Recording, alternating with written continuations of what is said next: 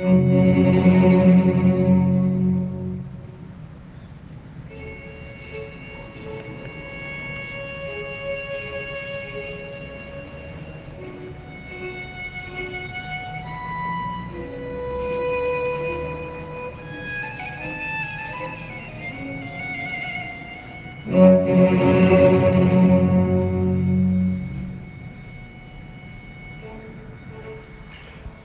La cuaresma es tiempo para afianzar la claridad interior como la línea meridional de nuestra vida que nos ayuda a entender como la necesidad de que esa claridad se mantenga y cada día sea más diamantina, más transparente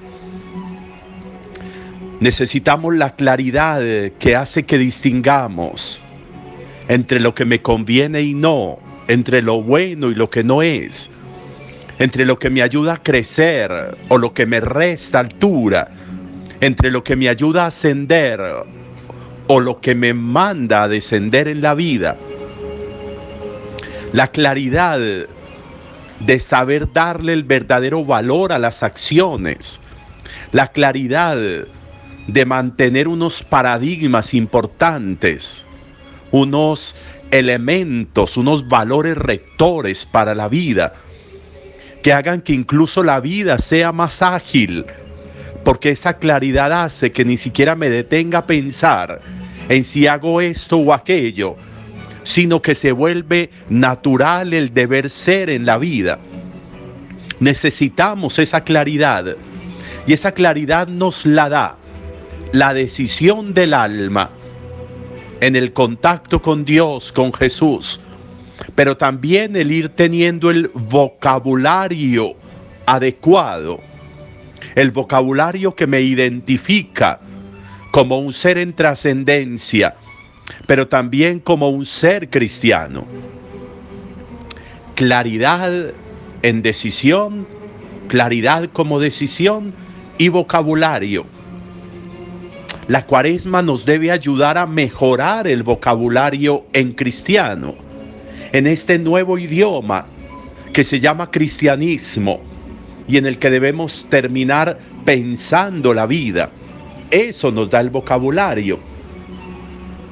Se dice, hemos dicho, que un idioma extranjero se aprende no cuando se habla ni cuando se lee, sino cuando se piensa en ese nuevo idioma.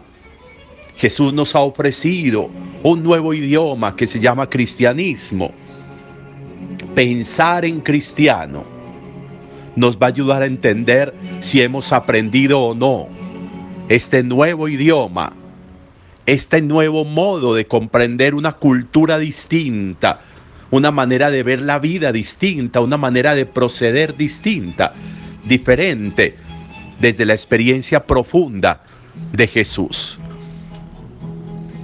Es interesante ver hoy a Daniel, escuchar hoy a Daniel en la primera lectura. Cómo Daniel es capaz de tener claridad, como esa línea meridional que hemos dicho. Y cómo es capaz de reconocer ante el Señor hemos pecado. Hemos cometido pecado, hemos hecho lo que no teníamos que hacer. Y por eso ya no tenemos nada, ni príncipes, ni sacerdotes. Ya no tenemos nada. Daniel está deportado en Babilonia después de la invasión de Nabucodonosor. Están allí sin nada, sin tierra, sin templo, sin familia, sin nada que les genere aglutinamiento, encuentro, comunidad. Están desterrados, están en un país extraño. Y Daniel reconoce que de alguna manera eso se lo han ganado porque como pueblo han sido infieles, porque como pueblo han sido desunidos, porque han olvidado a Dios y reconoce ese pecado.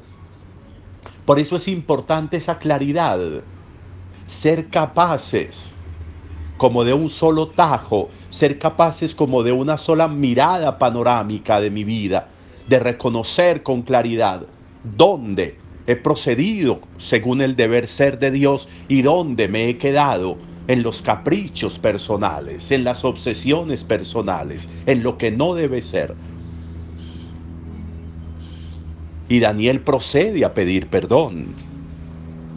Es muy importante entender que el perdón tiene efectos terapéuticos en la vida, tiene efectos de salvación en la vida, que el perdón conduce a un proceso de transformación del alma. Pero ese perdón hay que pedirlo. No es que me lo conceden, no, no es que me lo gano, no, hay que pedirlo. Con esa claridad, con esa línea clara que hemos hablado, ser capaz de reconocer que me he equivocado y pedir el perdón. Restablece, descarga.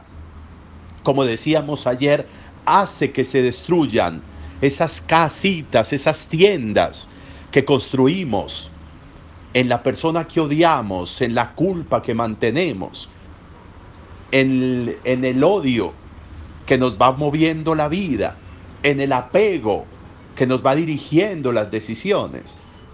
Cuando somos capaces de pedir perdón, esas casitas se derrumban y nosotros podemos llegar de nuevo a la libertad de una vida que fluye y que debe fluir con claridad. Ser capaces de pedir perdón es el primer paso para un trabajo terapéutico, sanador de la vida, para un volver a comenzar. Y por eso decíamos que es importante en ese ejercicio del perdón pedirlo y continuar avanzando en un léxico que nos posibilite mantenernos sin volvernos a dejar esclavizar. Y por eso hoy el Evangelio, por eso hoy Jesús, en este texto de Lucas, empieza a darnos un lenguaje propio de este nuevo idioma que se llama cristianismo. Sean compasivos, no juzguen, no condenen, perdonen, den ese lenguaje hay que aprenderlo, ese lenguaje hay que conjugarlo en las acciones del día, en la experiencia de mi vida hoy.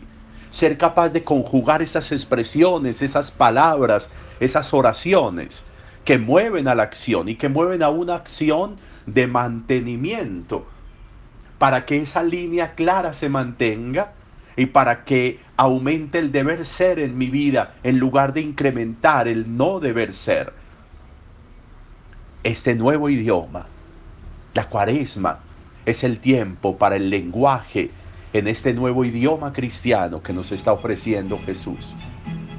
Hoy es un buen día para crecer en humanidad, para una humanidad nueva, con pensamientos misericordiosos. Buen día para todos. Thank you.